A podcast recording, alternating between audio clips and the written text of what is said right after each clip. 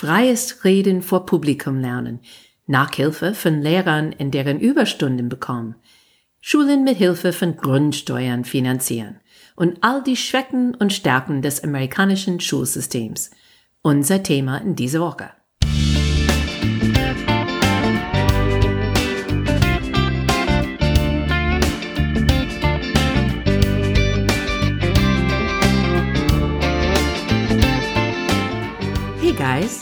Welcome to Amerika übersetzt. Ein Blick über den Teig mit zwei Amerikanerinnen. I'm Wendy Brown. And I'm Jennifer Bourguignon.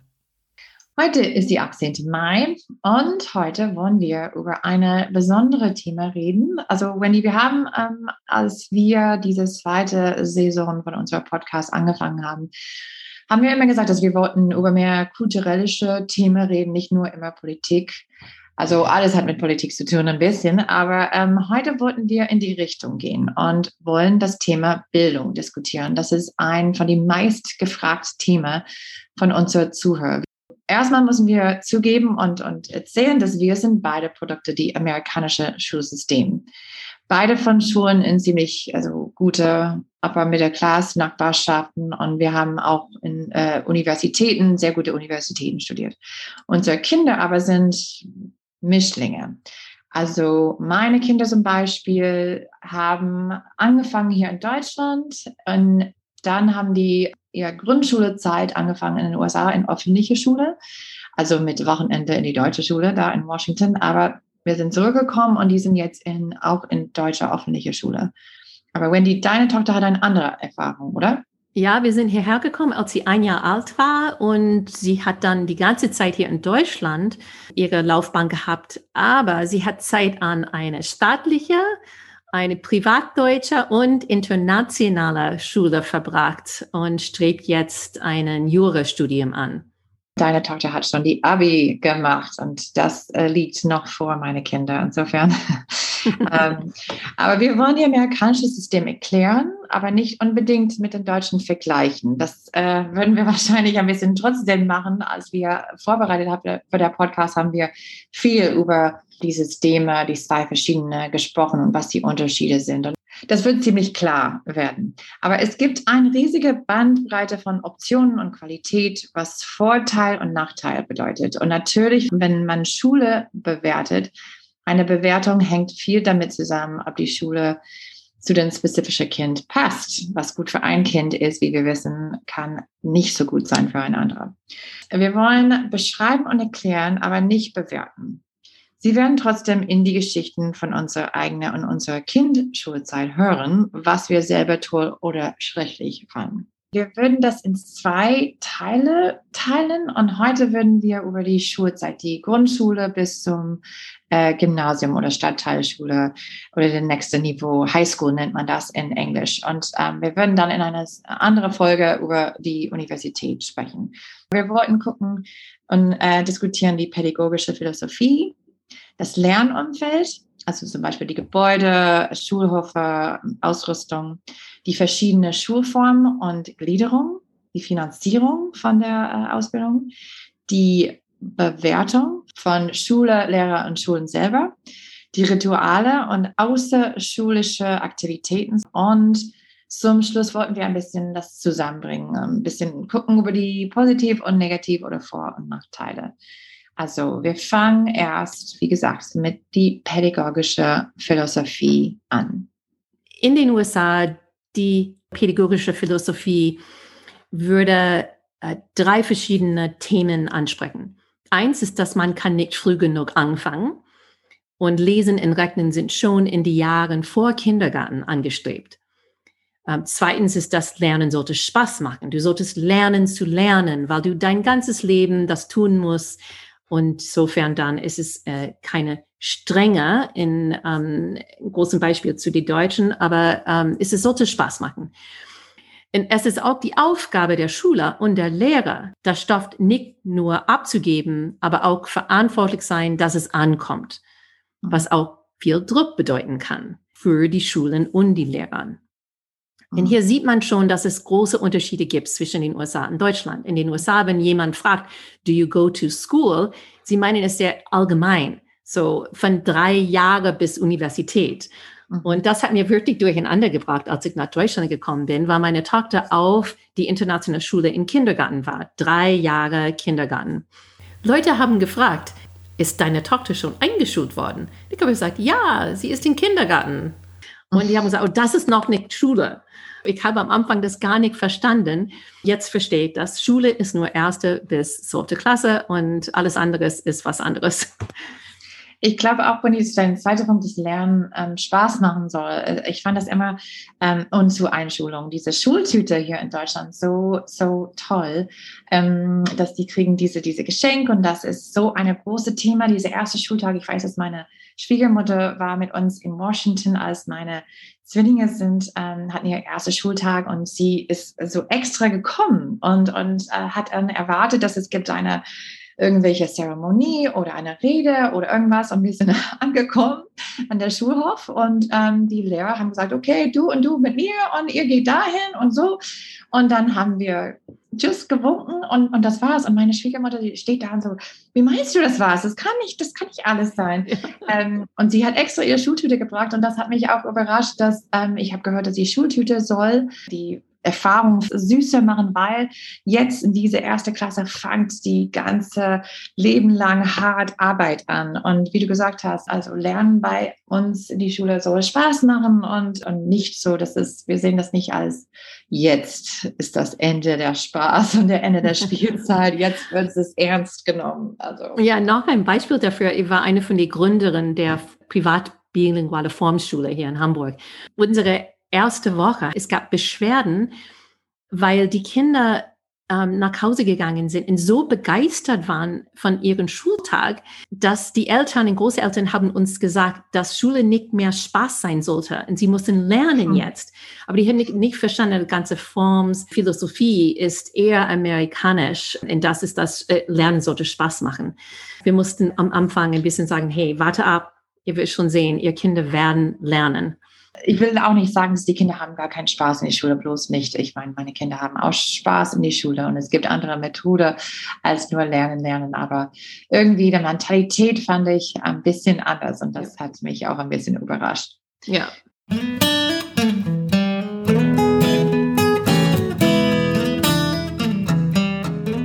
Das Lernumfeld ist auch in den USA ein bisschen anders als hier. Ähm, ich versuche vielleicht ein Bild auszumalen hier von einer öffentlichen Schule, so eine Public School, ein High School oder Middle School ab achte Klasse.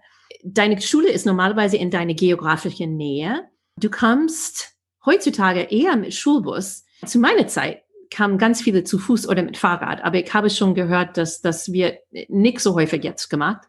Und wir haben tatsächlich diese große gelbe Schulbusse. Die Schulkinder warten an irgendwelche vorgegebene Ecke.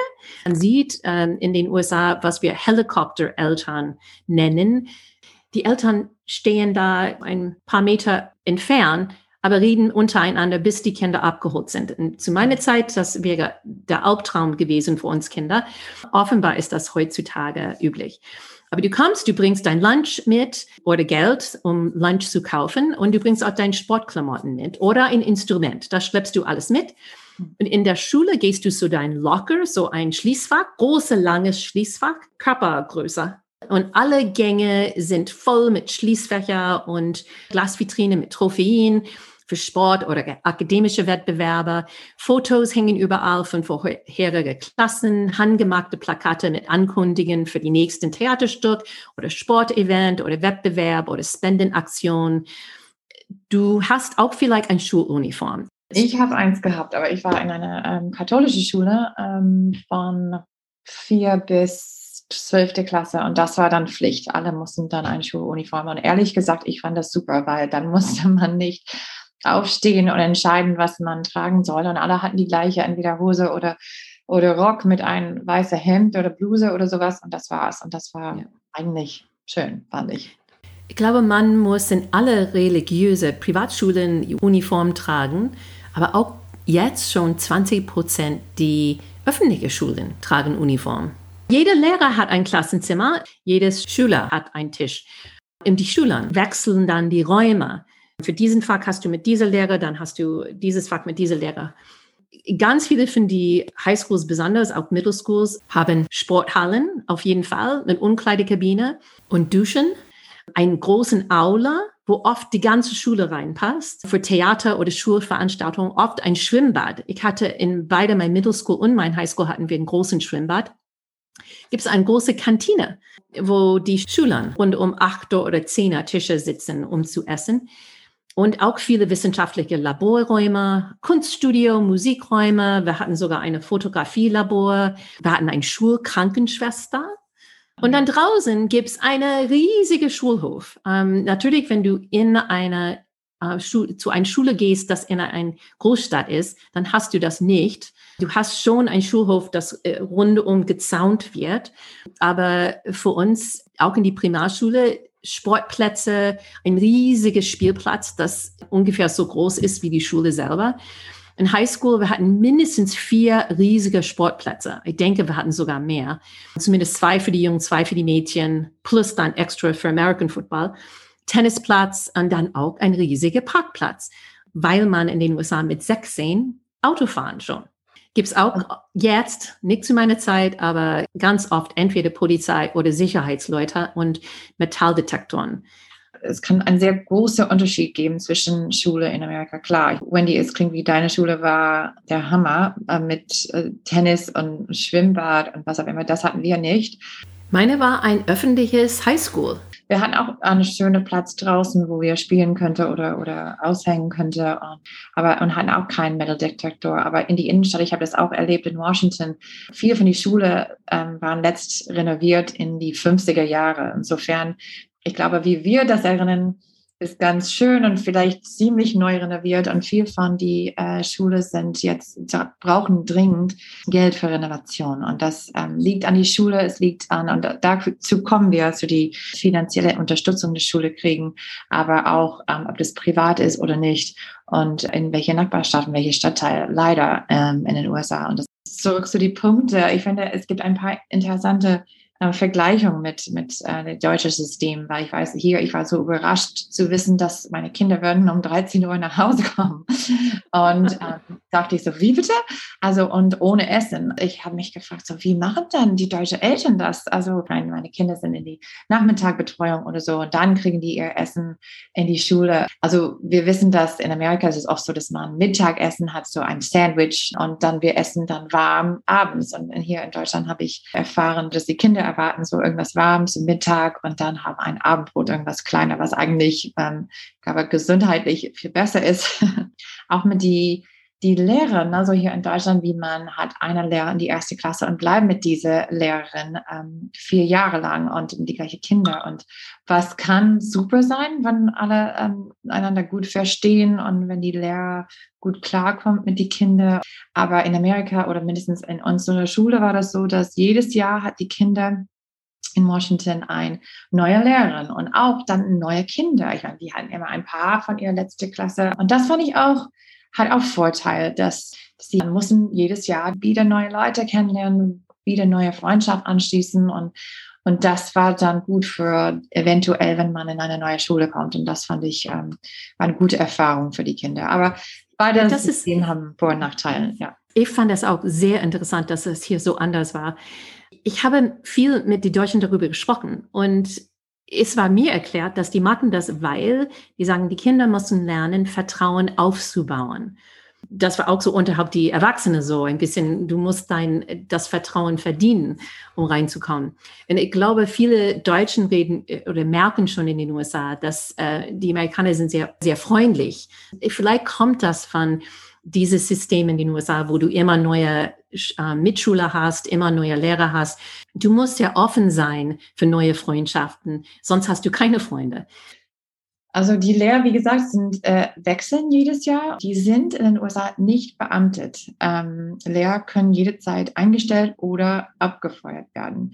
Es gibt aber in den USA sehr große Lehrergewerkschaft und wie wir gesehen haben jetzt in der Pandemie, ähm, die kämpfen dann für die Rechte von den Lehrern. Und viele von meinen Freunden erzählen, dass äh, die, ihre Kinder waren ein ganzes Jahr nicht in die Schule, weil die Lehrer äh, und diese ähm, Unions haben gesagt, nee, das, äh, wir wollen das nicht und wir gehen nicht zurück bis entweder alle geimpft sind oder, aber die haben das dann negotiated, dass sie das nicht machen muss. Und ich habe auch von Freunden gehört, äh, dass diese Gewerkschaft äh, sind stärker in ähm, Bundesstaaten mit demokratischem Ministerpräsident und in republikanischen sind sie nicht so stark.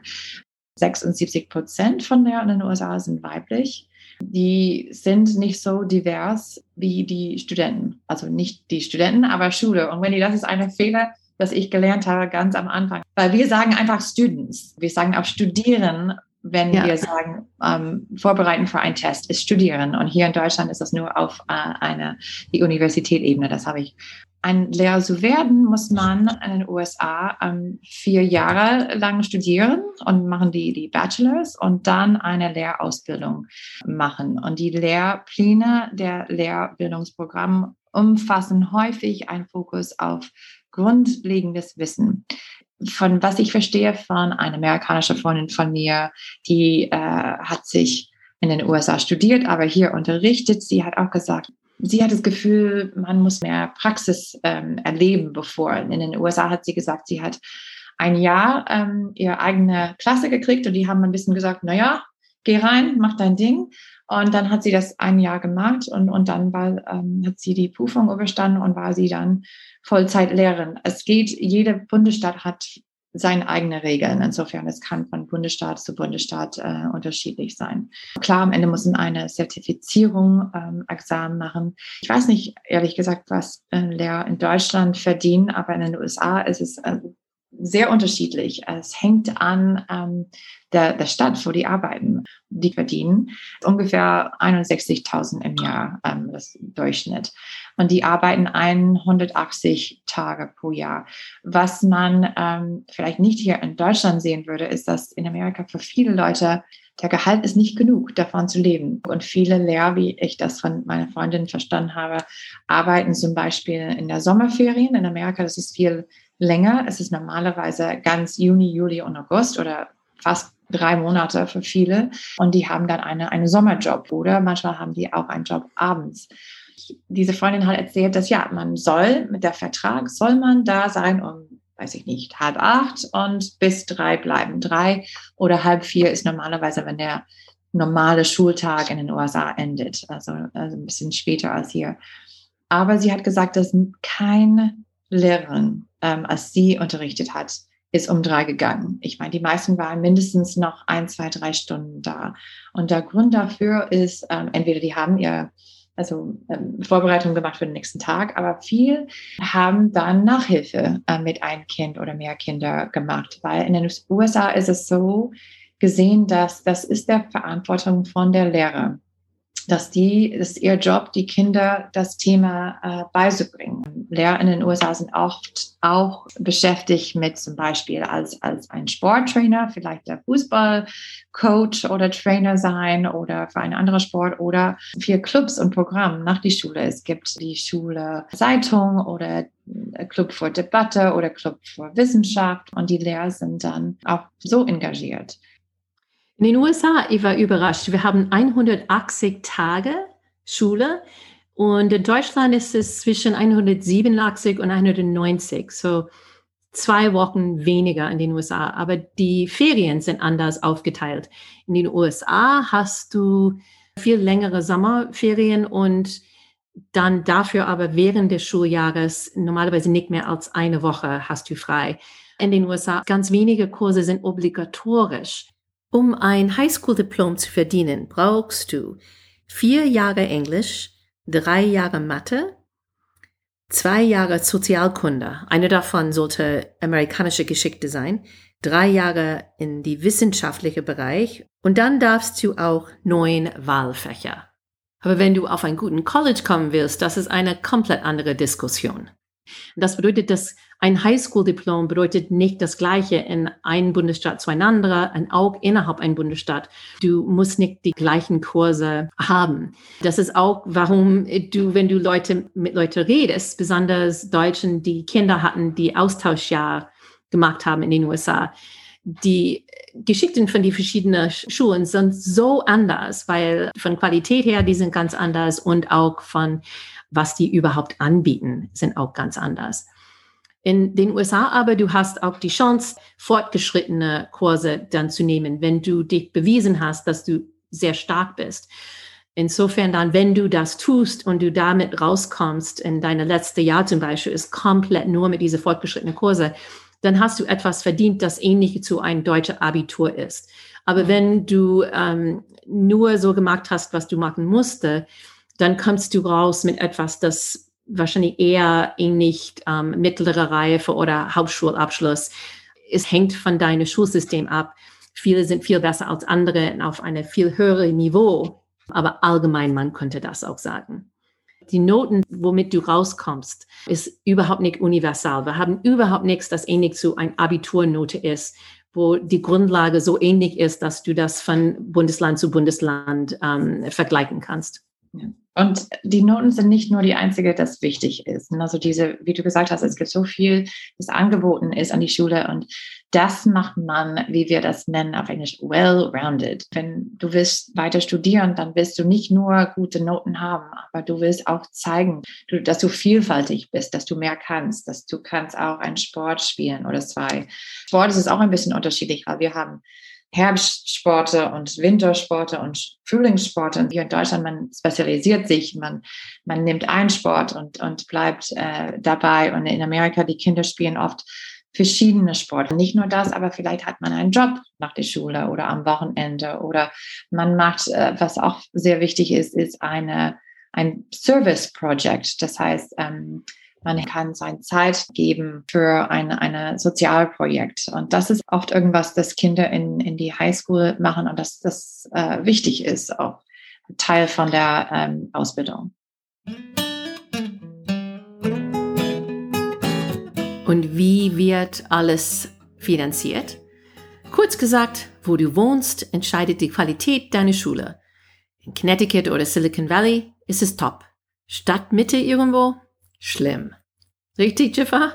Das ist die schwächste wahrscheinlich Stelle in die American Education System. Und es hat zu tun mit, wie wir ähm, finanzieren das. Wenn wir gucken und sehen, woher das Geld kommt, nur acht Prozent kommt von der, von der Bundesregierung. Der Mehrheit kommt von der Bundesstaat oder von lokalen Regierungen. 47 Prozent stammt aus dem Bundesstaat und 45 Prozent von der Lokalregierung. Und woher kommt dieses Geld? Das kommt von Steuergeld und besonders von uh, Property Tax. Grundsteuer. Grundsteuer, danke. Und das heißt, dass in äh, Gebiet und Nachbarschaft, wo es gibt große Häuser oder teure Häuser, es gibt ein hohes Steuerniveau und Schule in diese Nachbarschaften dann deswegen kriegen äh, mehr Geld. Und Schule in Inner Cities, in Nachbarschaft, die brauchen Sozialhilfe, die haben äh, kleinere äh, Wohnungs- oder Häuser, die kriegen weniger Geld. Und das macht eine große Ungleichheit in die amerikanische Schulsystem. Das Geld kommt nicht nur von äh, Grundsteuer, aber auch von Einkommen und äh, Mehrwertsteuer. Diese ungerechte Menge der Ausgaben pro Schule führt direkt zur Ungleichheit in der akademischen Leistung. Ich habe einen Artikel gelesen und ein Lehrer hat gesagt, dass er arbeitete auf einer Schule in Washington, DC.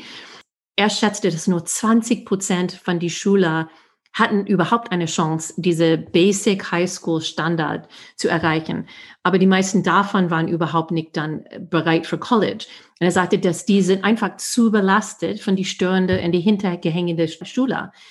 Und er sagte, was magst du dann mit einem Schüler, der schon die elfte oder zwölfte Klasse erreicht hat, aber immer noch nur auf eine sechste Klasse Niveau ist von seinen Können? Das ist in den USA ein Riesenproblem. Hier in Deutschland haben wir die verschiedenen Zweigen und du kannst dann abgegliedert sein in eine andere Niveau ein, und eine Berufsausbildung vornehmen. Wir hatten in den USA auch diese als Option, als ich jung war, aber das gibt es nicht mehr. Die waren abgeschafft alle. Und Leute reden aber wieder über, ob wir eher eine Berufsschule-Option haben sollten. Wir werden sehen, wie das dann weitergeht. Und das war irgendwas, das, das Trump äh, machen wollte eigentlich. Ähm, das war einfach seine Idee, ein paar mehr so Trade Schools, wie wir die nennen, ähm, und Möglichkeiten zu geben für Leute, die wollten nicht dann weiter an die Uni studieren, aber wollten wirklich ähm, spezialisieren. In.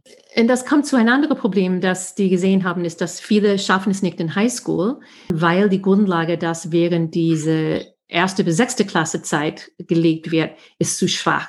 Das ist so schwach, weil die Bundesregierung sagen, dass viel getestet sein muss. Gibt es mindestens 17 verschiedene Tests über alle die Jahre gemacht sein müssen, zu sehen, ob die Schulen auf die richtige Niveau sind. Die Testergebnisse bestimmen, welche Schulen extra Finanzierung bekommen. Wenn du die Minimum-Testergebnisse erreichst, kriegst du das. Wenn du aber unter diesem Minimum bist für fünf Jahre, deine Schule kann geschlossen werden. Dieses System hilft die ärmere Schulen gar nicht. Diese Schulen haben gar nicht genug Geld, um Schulbücher zu kaufen. Und wenn du nicht die Schulbücher hast, wie solltest du dann auf die Tests vorbereiten? Also Testergebnisse für Schulfinanzierung hilft nicht und es hilft auch die Lehrer nicht. In manchen Schulen werden die Lehrer mehr Gehalt bekommen, wenn deren Schüler bessere Noten auf diese Tests schreiben. Aber wenn die Lehrer nicht die Bücher haben, um zu unterrichten, wie sollten sie das hinkriegen?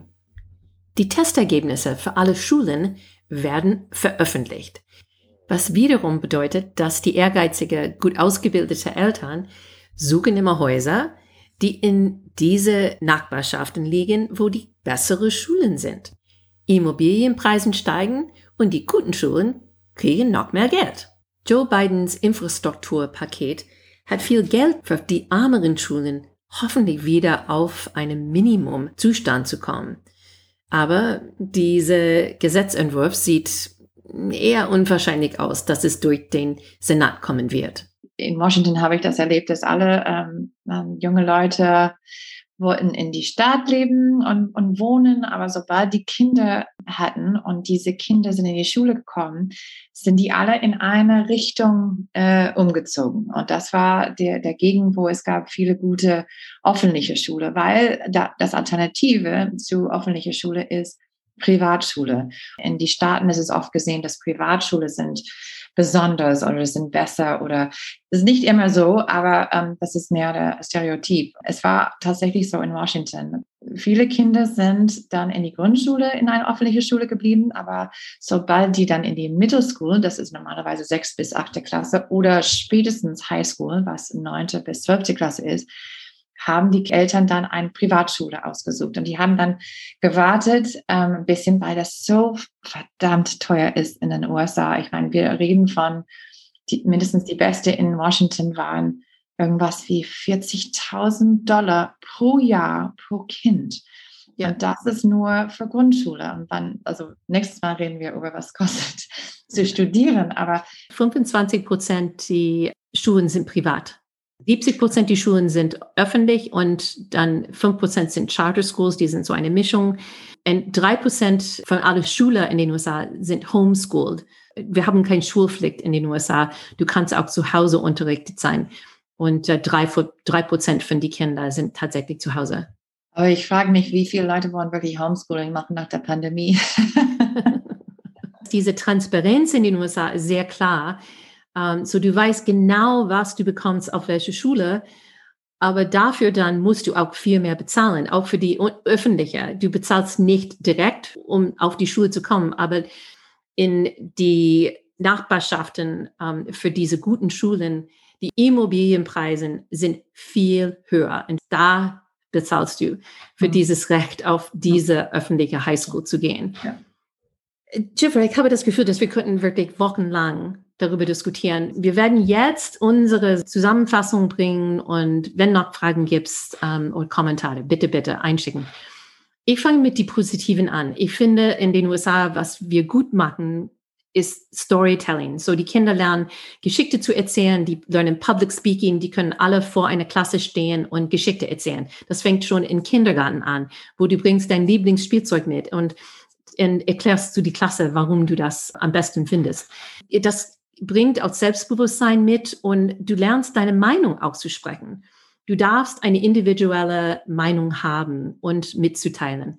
Wir haben auch viel Wettbewerb, ob das Spelling Bees ist oder die Sportwettbewerbe. Aber du lernst aufzustehen und versuchen und wenn du scheiterst, dann wieder aufzustehen und wieder zu versuchen. Es ist okay, auch ehrgeizig zu sein. Weil wenn du das nicht schaffst, kannst du es wieder nochmal versuchen. Und ich glaube, das ist auch eine von diesen Kerncharakteristik von den Amerikanern. Du kannst auch Insolvenz anmelden, aber das ist keine schwarze Fleck auf deinem ähm, Lebenslauf. Genau, Solange, dass mal, du etwas immer noch Präsident werden. Ja, Genau. haben wir sehen. Schlechte Beispiel. Ja. Wir haben schon diskutiert, dass ähm, diese Vertrauen und Offenheit anderen gegenüber ist ganz früh beigebracht. Insofern, dass die ständig die Lehrer und die Mitschüler wechseln in ihre Klassengemeinde. Ähm, und du wirst dann als ganzer Mensch betrachtet, nicht nur von deiner Lehrer, aber auch von deinen Mitschüler. Deine ganzheitliche Persönlichkeit ist reingebracht ähm, in Du darfst auch sehr individuell sein.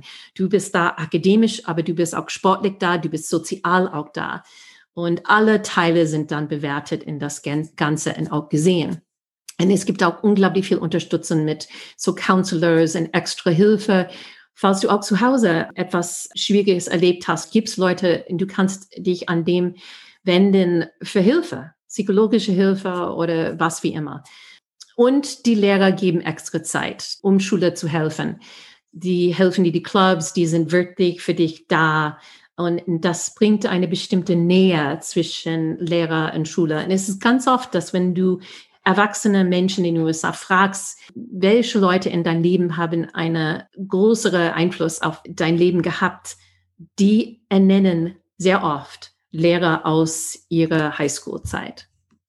Ja, Wendy, ich glaube, wir müssen zugeben, dass wenn wir ähm, diskutieren, diese Themen, wir, wir waxing poetic ein bisschen über unsere, wir haben ein bisschen Nostalgie, weil wir hatten auch tolle Erlebnisse gehabt und haben das echt genossen. Aber es gibt auch also negative Seiten ähm, von der amerikanischen System. Ich meine, der Nummer eins, wie schon gesagt, ist die, wie man in Amerika der äh, Education finanziert und woher ähm, das Geld kommt und dass das kommt von diesem Steuergeld, was äh, macht also eine institutional ähm, System von ähm, Diskriminierung und Ungleichheit. Das muss gesehen sein als, als Nummer eins auf jeden Fall. Es gibt auch im Vergleich vielleicht ein niedriger akademischer Durchschnitt, also weil es gibt ein breiteres Spektrum von Ergebnis und Qualität in den USA. Es gibt Möglichkeiten einer hohen Niveau, weil wir haben diese verschiedene, so zum Beispiel die, die, die Kurse, die sind mehr für begabte Studenten oder für, für Studenten, die brauchen mehr Zeit, aber das manchmal funktioniert nicht so ideal. Es gibt keine standard akademische Grundlage und ein äh, Highschool-Abschluss ist überall ein bisschen anders. Und ähm, dazu gibt es auch, das haben wir noch nicht äh, gesagt, ähm, in viele Schulen kein, es ist nicht notwendig, eine Fremdsprache zu nehmen. Ähm, und das sehe ich hier in Europa und in Deutschland als einen großen Vorteil, dass die Kinder lernen äh, Fremdsprache und nicht nur lernen, aber ähm, können, finde ich, die meisten so richtig reden äh, nach ihrer äh, Schulzeit, was schon eine große äh, Herausforderung ist. Beide Systeme ähm, haben wir gemerkt, äh, eine Menge Druck auf Schule und ähm, dass die nicht nur gute Noten kriegen in den USA, aber wie gesagt, dass die well-rounded sind und dass die einen Sport spielen, dass die mitmachen mit entweder Theater oder Debatte, dass sie einen vielleicht Job haben, ähm, dass die äh, ein Sozialprojekt machen, dass sie ganz, diese ganzen Sachen äh, macht so, dass der Lebenslauf gut aussieht, so dass sie eine Chance haben, in eine gute Uni zu kommen. Und das das merke ich auch hier in Deutschland. Ich habe, wie gesagt, das noch nicht erlebt mit einem Abiturkind, aber dass es sehr anstrengend ist, nicht nur für die Kinder, aber für die Eltern auch.